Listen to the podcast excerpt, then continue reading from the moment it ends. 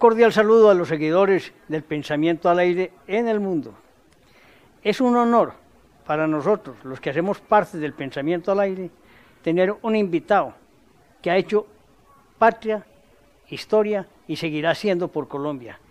Erwin Hoyos Medina, periodista, estudió en la Universidad Complutense de Madrid, ha sido periodista de guerra, hombre que tiene la historia de este país en los últimos casi que 40 años, siendo joven. Además que bienvenido, Erwin. Antonio, mucho gusto, qué grato estar aquí con todos sus seguidores y compartir esta experiencia. Muchas gracias. Estábamos hablando ahorita, Erwin y yo, definitivamente él, él tiene algo, a él lo reconocen por la voz, porque ha estado siempre en la radio. De manera que hoy apreciarlo también directamente en el programa es una maravilla para nosotros. Me están viendo contento y feliz de tenerlo aquí. Muchas gracias. Erwin, ¿cómo llega usted a las voces del secuestro que ayudó a miles de familias colombianas a soportar ese flagelo del secuestro? Bueno, yo estaba al aire en una emisión del programa Amanecer en América. Llegué de cubrir la guerra del Golfo Pérsico, después estuve cubriendo la guerra en Bosnia-Herzegovina y en el año 94 en Colombia, el 29 de marzo del año 94, estaba al aire en una emisión del programa Amanecer en América, cuando llegan tres personas a Caracol a preguntar por mí, a reclamar un premio que se habían ganado supuestamente. Eh, yo bajo a la recepción del edificio a las 5 de la mañana y cuando me dicen nosotros no venimos por ningún premio, venimos por ustedes, somos de las FARC, subas esa camioneta que va con nosotros y me echaron el brazo. La vigilante que estaba en ese momento vio que me subí con tres personas, entonces dijo, son tres amigos, se fue, no terminó el programa, se fue, y quedó la cosa como si yo me hubiera ido de la radio sin despedirme, sin decir nada, dejando mi chaqueta, dejando las cosas que tenía. Me llevaron hasta el departamento del Tolima, hasta la zona de Ataco, Tolima, y ahí empezamos a caminar cuesta arriba. Fueron 17 días de caminar, se me rompieron los zapatos como a las 3 horas, porque yo iba con zapato de oficina, entonces me llevaron caminando sin zapatos. Esto fue mi tortura, porque caminar, si uno no es capaz de caminar a veces en el patio de la casa sin zapatos, imagínese caminar en la selva. Y lo logró, y lo logró. No, eso se me destrozaron los pies. Eh, a las cuatro horas más o menos de caminar, pasamos por un abismo y, y yo me, me, agarré tan fuerte que cuando tal vez de los nervios, el río quedaba en la parte de abajo, yo lo veía de allá pequeñito, un río, y, y, y me resbalé y para no dejarme caer me agarré tan fuerte que se me arrancaron las uñas de los pies, de las manos en esa resbalada. Y milagrosamente un tronquito me, me, atajó porque yo quedé como montado en el tronco. Y entonces uno de los guerrilleros me tiró un lazo, me, me sacaron de allí y yo empecé a sangrar. Entonces después como botaba mucha sangre por donde iba caminando iba dejando la huella, eh, me metieron por una cañada arriba para caminar por la quebrada arriba eh, y eso me infecté. A, las, a, los dos días yo tenía los testículos como así, como un coco. No podía caminar, los dolores en las piernas, en la seca que le da uno en la ingle. Eh, era una cosa horrorosa. Entonces me amarraron de la cintura, me amarraron de debajo de los hombros y me llevaron amarrado que para que yo no me rodara. Eh, llevábamos a un campamento y ahí encuentro, por primera vez en mi vida veo a una persona secuestrada. Yo no era consciente que había secuestrados en Colombia en esa época, o sea, no tenía idea de eso. Y había un señor que estaba amarrado a un árbol con una cadena y me dice él, ¿usted qué hace? Le yo soy periodista. Digo, ¿dónde trabaja? Le dije, en Caracol. ¿Cuál es su nombre? Ervin Hoyos. Me dijo, ¿usted es el de los programas de las mañanas, el fin de semana? ¿Usted es el de Amanecer en América? Y yo, sí, señor. Dijo, hábleme como usted habla en la radio. Y entonces yo, bienvenidos todos nuestros oyentes, aquí inicia este Amanecer en América a través de, claro, cuando el tipo escucha mi voz, dijo, increíble, pero usted ayer no terminó el programa. Le dije que a esa hora me sacaron. O sea, él estaba escuchando la radio cuando yo fui sacado de Caracol. Él estaba amarrado a un palo, ¿no? Él estaba amarrado con una cadena de hierro ahí a un árbol. Y entonces él me dice, venga, ¿por qué ustedes los periodistas no hacen nada por nosotros los secuestrados? Mire, aquí somos seis los que estamos escuchando, mire ese de allá, ese plástico, ahí hay uno, en ese otro, ahí hay otro. Ese... Y me señaló, dijo, somos seis todos escuchamos la radio, nunca ustedes hablan de nosotros, nunca nos mencionan, nunca eh, permiten que nuestras familias nos hablen. Sería fantástico que nuestras familias nos hablaran a través de la radio. O sea, el secuestro sería diferente si nuestras familias nos hablaran a través de la radio, que nos contaran qué pasa. Nuestra mayor tortura es no saber qué pasa con nuestros seres queridos. Yo le dije, si yo salgo aquí voy a hacer eso que usted dice. Y fue una promesa. Nací en Seno Murcia, Correa era ese secuestrado. Yo le hice esa promesa. Pasaron 14 días más de secuestro. Fui rescatado por el ejército en un combate, mueren cinco guerrilleros. Me rescata el ejército me llevan a, sanidad del hospital militar y en el hospital militar pasé como siete días. El siguiente fin de semana, el 10 de abril del año 94, volví al aire nuevamente. Le conté la historia a los oyentes y les dije, a partir de ahora el que tenga un familiar secuestrado le va a hablar por esta radio porque ellos nos están escuchando. La primera noche recibimos 22 llamadas, la primera noche. El siguiente fin de semana la gente empezó a llamar a los dos meses teníamos más de 400 secuestrados registrados en el programa. La primera base de datos sobre secuestro en Colombia la hicimos nosotros en ese programa. Vámonos para un corte y regresamos.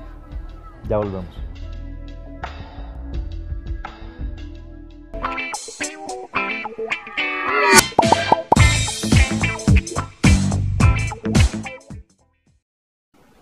Erwin, yo no sé, tal vez usted lo pueda explicar bien a, toda nuestra audiencia. Hombre, ¿quién sufre más? ¿El que está secuestrado? ¿O piensa el secuestrado en la familia? Esa es una cosa tremenda. Son dos dolores que no se pueden comparar, siendo los dos intensos. Porque el que está secuestrado, uno cuando está secuestrado, primero cuenta los segundos y los minutos porque uno no sabe en qué momento lo van a matar. Ellos siempre lo intimidan a uno con el fusil, montan el fusil delante de uno, entonces uno ya sabe, dice, ya, me mataron. Yo me caía y yo sentía que alguno montaba el fusil y dice, ya, me abrieron la ráfaga aquí. Entonces es una angustia, uno vive, va uno arrastrando la vida por pedazos en medio de la selva. Y luego la familia, que está en el mundo exterior, que no saben cómo se encuentra la víctima, cómo se encuentra ese familiar, que sirven el plato de la mesa al desayuno y lloran, que sirven el plato al almuerzo y lloran, que sirven la cena y queda el, puesto vacío y lloran, ven la ropa y lloran, ven la foto y lloran. O sea, es una tortura porque hay una incertidumbre de no saber qué está ocurriendo con él. Igual aciertan en todo lo que se imaginan, porque uno en el secuestro está padeciendo y sufriendo todo eso que ellos están imaginando, que no comió, que lo torturaron, que lo golpearon, que lo amenazaron, que tal vez lo han matado. O sea, esa tragedia que viven los secuestrados, tanto la víctima como la familia, es tan intensa en dos líneas paralelas de dolor y de sufrimiento que eso no debe, eso no debe tener perdón. Y tuvo perdón, lamentablemente, con el tema de, la paz, ¿no? Aquí estamos negociando lo imperdonable, pero bueno, yo creo que eso lo, lo tocamos más adelante. Más de 2.000 secuestrados. ¿cierto? A ver, por el programa pasaron en total 24 mil secuestrados. 24 mil. 24 mil. El año de más secuestros en Colombia fue el año 2001 que tuvimos 3.184 secuestros en un solo año. 3.184. Eso es 60 buses de a 50 personas. 60 buses llenos con 50 personas cada uno que los secuestren. Eso fue en el año 2001. En el año 2000 fueron más o menos 2.760. Eh, en el año 99 fueron 1.800. 1800, casi 1890 secuestros hubo en el año 99. Y llegamos a tener en un acumulado entre el 99, 2000, 2001, 2002, casi llegamos a tener 8.000 secuestrados. Pero el total de, la historia del secuestro en Colombia por la FARC son más de 24 mil. Sí, son más de 24 mil. Las FARC tienen más o menos 29 mil secuestrados en su, bajo su responsabilidad. Luego siguen más o menos 7.800 secuestros por parte del ELN y unos casi 2.500 por parte de las autodefensas y de otros grupos ilegales. Esa es una cifra escalofriante, una cifra que... En total se, se registran aproximadamente 39.900 secuestrados en la, en la historia del conflicto desde los años 60 hasta la actualidad, habiéndose incrementado a partir del 79. De esos casi 40 mil, ¿cuántos salieron del secuestro? que tenga usted Yo puedo, yo puedo dar fe de, de, toda la historia de voces del secuestro desde el año 94 hasta, hasta el año 2018, fueron 24 años, pasaron 24 mil secuestrados, 19.863 regresaron con vida a la libertad, 19.863. De los otros, casi 4.037 casos, no volvimos a saber de ellos, los asesinaron en cautiverio para no entregarlos en el marco del proceso de paz y para evitar que se les probara el secuestro como delito sistemático en el marco del conflicto. Los paramilitares hicieron lo mismo. Cuando estaban en los diálogos de Ralito, yo mismo me fui hasta Ralito a llevar la lista de los que tenían secuestrados. 172 personas tenían secuestrados los paramilitares. Le dije a Luis Carlos Restrepo y al negociador, mire, tienen que exigir que liberen a estos secuestrados porque si no los liberan ahora, cuando inician los diálogos, los van a asesinar después. Nunca les exigieron que los liberaran, los asesinaron para que no les probaran que tenían secuestrados. Después en las audiencias de justicia y paz, el mismo alias JJ y otros bandidos de estos reconocieron que ellos desaparecieron los secuestrados, a unos los picaron, los echaron a los ríos, se los echaron los caimanes que tenían allá en, eh, los altos en Montelíbano, se los echaron a, los, a los marranos y en otros casos los desaparecieron en hornos microondas, los pulverizaron en hornos microondas. Con esa experiencia yo le dije a este gobierno lo mismo, tienen que exigir que liberen los secuestrados. Les pasamos 738 casos de secuestrados. Yo mismo se los entregué a Humberto de la Calle, a Sergio Jaramillo, a los negociadores del gobierno de Santos, al mismo eh, presidente Santos en la época. Nos sentamos y le exigimos que tenían que ponerle como caso no negociable a las FARC devolver los secuestrados porque los iban a matar. Y le puse el ejemplo, va a pasar lo mismo que en Ralito, si ustedes no exigen que los liberen, los van a asesinar para desaparecerlos como pruebas no hicieron caso, cogieron la lista, se la guardaron en el bolsillo, fueron a Cuba y no fueron capaces de decirle a, las FARC, a Iván Márquez, ni a Timochenko, ni a ninguno de estos bandidos que liberaron los secuestrados. ¿Por qué? Porque ellos habían acordado que eran secuestrados, desaparecidos, niños reclutados, narcotráfico y elegibilidad política eran temas que no iban a tratar, a tratar en los acuerdos. Así que dejaron literalmente, dejaron que los desaparecieran, que los asesinaran para que no les eh, presentaran los casos de, secuestrados como prueba del secuestro sistemático. Y yo creo que Santos y todos los negociadores deben tener en su conciencia que se cargaron la vida de 738 secuestrados y de muchos menores que estaban reclutados desde el 2012. 3.265 menores en el 2012 que estaban recién reclutados, que no exigieron que los liberaran y la guerrilla sistemáticamente los dejó cumplir años en el marco de la negociación hasta que llegaron a los 18 años y ya cuando se cerró la negociación, ya habían pasado cuatro años, ya tenían estos menores 17 y 18 y no los liberaron. Secuestrados, violaciones, inmensas mujeres violadas, permanente. Este es un hecho que el país no conocía. El país no conocía que a las, que a las FARC se llevaban las niñas campesinas de 10, de 11 años y se las llevaban para violarlas. ¿Por qué razón? La historia, yo he hecho una investigación sobre esto para darle un marco histórico y nos encontramos que en los años 70, 72, la guerrilla le daba permiso a los guerrilleros para ir a buscar las prostitutas de los pueblos. Pasó 74, 75 y se dieron cuenta que cuando el guerrillero iba a los pueblos soltaba mucha información y el ejército les hacía operaciones militares y les daban bajas. Entonces optaron por llevarse a las pasantes, que eran prostitutas de los pueblos y las tenían 15 días en los campamentos, les hacían fila a los guerrilleros y las devolvían. Pero igual estas muchachas volvían a los pueblos y soltaban información de dónde las habían tenido y volvieron y les causaron bajas. A partir de ahí de ver eso, deciden empezar a reclutar niñas para llevárselas a las filas, tenerlas allá para fines sexuales, pero entonces ¿qué ocurría? que las tenían allá, las usaban, y bueno, ¿y qué hacemos con esta civil aquí? No, pues entrénela, que se defienda, que cargue un fusil. Y las empezaron a entrenar, y ahí nace el reclutamiento estratégico de mujeres con fines sexuales, a las que posteriormente las entrenan para que se defiendan, porque a ellas no las entrenan para combatir, las entrenan para que se defiendan, para que carguen, para que remolquen y para que sirvan de prostitutas en las filas en el marco de, de la guerra. Ese es el delito que estamos denunciando y fue el delito al que se dedicaron los comandantes, los jefes y todos los cabecillas bandidos de las FARC. Vamos para un corte. Sí, hacemos un corte. Sí, para poder seguir eh, Ah, bueno. ligerito. Hacemos el corte.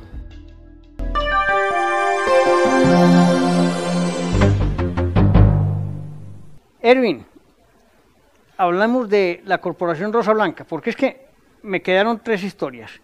Hablamos del secuestro, hablamos de los niños, hablamos de las violaciones, nos falta hablar de los asesinatos y nos falta hablar de ese gran rompimiento histórico entre el pueblo eh, rural y el pueblo urbano. Pero vámonos a la Corporación Rosa Blanca. Bueno, la Corporación Rosa Blanca nace de esta gestión que nosotros hicimos ante el Senado de la República para que los desmovilizados de las FARC, que fueron colaboradores del gobierno, de la fuerza pública, del, del ejército, de la policía, que ayudaron a lograr operaciones militares exitosas, ellos salieran en libertad, porque las FARC los querían dejar en las cárceles, los querían dejar como parte de la retaliación de haber colaborado con la justicia, los calificaron de traidores y los dejaron en las cárceles pagando las penas que ellos ordenaron, que el Timochenko y su combo ordenaron. Entonces querían que estos desmovilizados se quedaran en la cárcel. ¿Yo qué hice? Tan pronto yo detecto esto, yo fui al Senado de la República, hice una proposición, la senadora Sofía Gaviria me ayuda para hacer una proposición, vía Fast Track logramos que todos estos desmovilizados salieran en un debate en el Senado, 87 votos a 4 en contra, logramos que ellos salieran. Cuando yo empiezo a hacer las entrevistas y las niñas cuentan, es que a los 11 años me reclutaron, me violaron, me hicieron tres abortos, cuatro abortos, me violaron 20, 30, 40, 60 veces. Otra dijo, yo perdí la cuenta de cuántas veces me, violaron, etcétera. Yo dije, aquí hay que crear una organización que represente a estas niñas. Yo les dije, niñas, organícense, ustedes tienen que constituir una organización jurídica. Y estábamos en eso cuando lanzan las FARC el logo que era la rosa roja con el mazo comunista allí. Y yo dije, rosa roja, rosa blanca. Y de una vez les creamos la corporación Rosa Blanca y se convierte la corporación en ese símbolo de denuncia. Ellos nunca se imaginaron que las mujeres iban a salir con ese carácter a contar algo tan íntimo, algo que, que iba hasta con su propia identidad y personalidad y salir a decir que ellas habían sido eh, sometidas a esos vejámenes. Ellos no se imaginaron eso. Ellos no se imaginaron que ese secreto iba a salir de la selva. Ellos se imaginaron que eso iba a quedar allá guardado eh, en, los, en, los, en las raíces de los árboles. Estas mujeres tuvieron el carácter de venir a contar ese horror, estremecieron al país y a las FARC se le desmitificó la rosa roja que hoy queda siendo el símbolo de la sangre, del dolor, de la tortura de miles de colombianos que asesinaron. Y estas niñas se han empoderado de esa bandera y son las que van a llevar a las FARC a la Corte Penal Internacional. Qué historia, hombre, Erwin. Se da el proceso de paz. Demos un salto, ¿no? Se negocian cuatro años. Intervienen pues Timochenko, Márquez, eh, Santrich, hoy tres de ellos fugados y el Paisa, tres ya en fuga. Se logra el acuerdo con un plebiscito que no gustó, ¿cierto? Bueno, este plebiscito, eh, el país, la sociedad lo rechazó, ganó el no y se lo pasaron por la faja. Santos lo único que le interesaba era ganarse su Nobel, las FARC lo único que le interesaba era cerrar un negocio en donde también incluyeron a los narcotraficantes y le vendieron cupos en la JEP a narcotraficantes, en donde les cobraron entre 1, 3 y 6 millones de dólares por incluirlos allí. ¿Por qué? Porque la JEP en los acuerdos tiene un concepto garantista para los desmovilizados de las FARC y es garantizarles la no extradición. Como eso quedó condensado en los acuerdos, al garantizar la no extradición, entonces ellos empezaron a vender cupos para meter ahí narcos que nunca fueron guerrilleros, que no han cogido un fusil, que no saben marchar, que no se saben el himno de las FARC, que no saben nada de milicia, les cobraban entre 1 y 6 millones de dólares y los metieron allí pasaron a estos narcotraficantes como guerrilleros, engañaron a la oficina del alto comisionado o se confabularon, eso está por demostrarse en las investigaciones, pero fue mucho el dinero que se movió. Luego en las cárceles empezaron a crear equipos jurídicos, asesores de las FARC y de los narcos, para hacer articulejos, como lo llamó el fiscal, articulejos que les facilitara ingresar a otros narcos a la JEP. ¿Cuáles son esos otros narcos? Narcos de los paramilitares, que no tenían nada que ver, que eran enemigos naturales de las FARC y hoy en día están aliados allí porque necesitan la JEP para protegerse, para cubrirse de la justicia, para evitar que sean extraditados y se unen a esto los narcos que están en Estados Unidos, que ya pagaron sus penas, que están a punto de regresar a Colombia y que tienen que pagar penas en Colombia. Pues para evitar pagar penas en Colombia, también los meten a la JEP pagando plata para evitar que la, que la justicia colombiana los meta a las cárceles, se van a meter a la JEP y también para proteger los bienes que tienen, las propiedades, para que no les hagan extinción de dominio, pues los meten a la JEP, entre 1 y 6 millones de dólares. Erwin, vamos a dar por descontado que el presidente de la República y la mayoría de la gente dice, pues ya no hay nada que hacer con el proceso de paz. Se firmó, se hicieron objeciones, no prosperaron, eh, por inconveniencia fundamentalmente. Y nos encontramos con otro problema, y es que se hizo una consulta sobre una serie de temas importantes de Colombia, entre ellos la corrupción, el recorte del Congreso, todas estas cosas que hemos querido eh, eh, eh, bajar los, los, honorarios, en fin, los salarios, no honorarios, no salarios. Siete temas importantes. Lamentablemente, el Congreso de la República no aprobó ninguno. Tres porque están en trámite y cuatro porque no pasaron. Eso tiene que ver con toda esta problemática social y jurídica y política que tenemos en Colombia, ¿no? Mire, esta es una prueba que el Congreso de la República no es capaz de combatir la corrupción. El Congreso de la República le quedó grande en toda la historia autodepurarse y corregirse. Esto nos demuestra que las bancadas no son más que coaliciones para formalizar los negocios entre ellos y no han sido capaces de hacer ni la reforma política ni la reforma a la justicia. ¿Cuántas reformas políticas llevamos? Llevamos 10, 11 intentos 11 intentos de reformas. La reforma, eh, el, el, decreto anticorrupción que se estaba debatiendo hace poco, el proyecto anticorrupción que le daba cárcel a los corruptos, lo hundieron. Se tiraron la pelota entre Cámara y Senado, entre el presidente del uno y del otro, delegaron a un negociador que no fue capaz de negociar. Conclusión, hundieron el, el proyecto anticorrupción que le daba cárcel a los corruptos. Eso nos demuestra que aquí hay una confabulación para, que no haya justicia.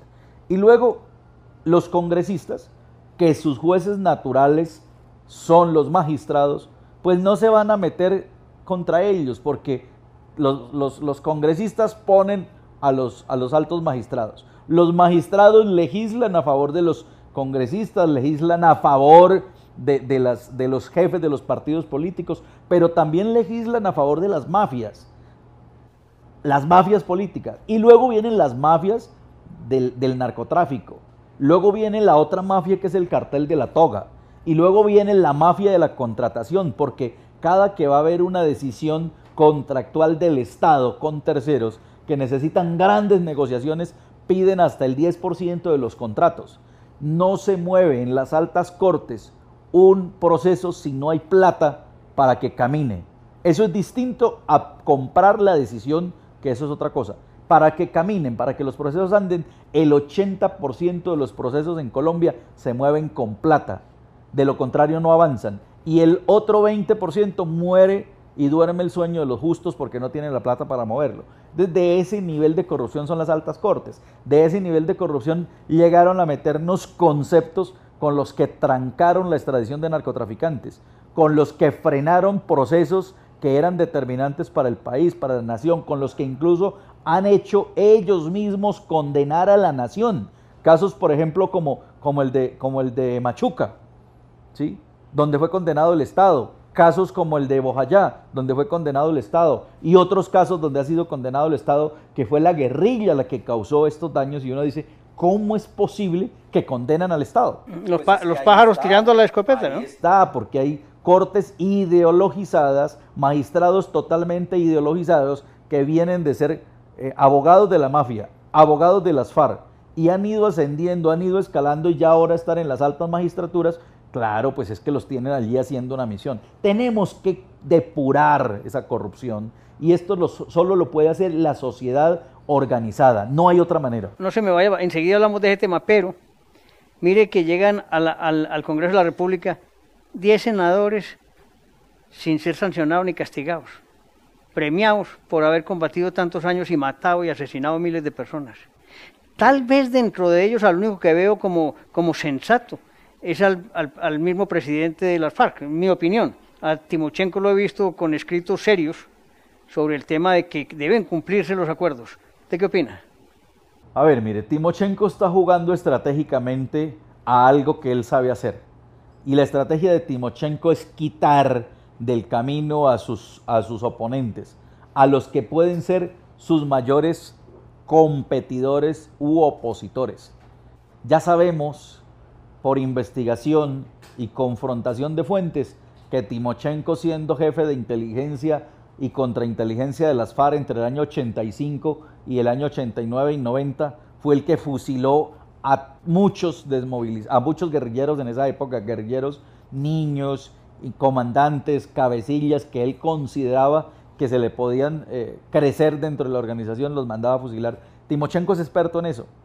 Hay fuentes que orientan que Timochenko incluso pudo estar, pudo estar detrás de las bajas de los, de los comandantes más importantes de las FARC para él quedar como comandante. En este momento, la misma guerrillerada está viendo a Timochenko allá mismo, en su entorno, lo están viendo como un traidor de la causa porque están viendo que gran parte de hechos que han ocurrido solamente lo benefician a él. Eso es absolutamente grave para este proceso. Gran parte de depuraciones al interior de las FARC han sido orientadas por Timochenko. Timochenko es un estratega. El que está buscando, está buscando depurar, depurar al estilo comunista, como la purga comunista, depurar las FARC, asesinando, mandando, facilitando, eh, orquestando a muchos que les estorban en el camino para ellos, para él irse quedando solo y liderando y llevando el movimiento a donde lo quiere llevar. Erwin, el tiempo es una vaina para nosotros. Lástima. Pero le quiero decir, para mí ha sido un orgullo conocerlo y participar con usted hoy en este programa. Siempre oía su voz, oía los comentarios de los secuestrados, porque tuve muchos amigos secuestrados que duele en el alma, pero verlo a usted con esa vehemencia como habla de esta historia de Colombia, de los últimos 40 años, es una inmensa alegría conocerlo, que pueda contarle a, nuestra audiencia en el mundo todo ese dolor, drama, pero a la vez optimismo que tenemos por Colombia. Un mensaje final suyo para nuestra gente. Como usted fue oyente del programa siempre, ¿no? Sí, señor. Usted escuchaba, no me mire y escuche esto. Bienvenidos todos nuestros hermanos secuestrados en la selva de Colombia. Bienvenidos todos los que nos están escuchando. Los que a esta hora cuiden a los que están secuestrados, permítanles un radio, despiértenlos, porque muy seguramente un ser querido les va a enviar un mensaje que los traerá de nuevo a la libertad. Estas son las voces del secuestro, que nos lo cerraron, pero muy seguramente volveremos muy pronto en otro formato, en televisión denunciando a los culpables. Erwin, muchas, bueno, muchas gracias. Muchas gracias.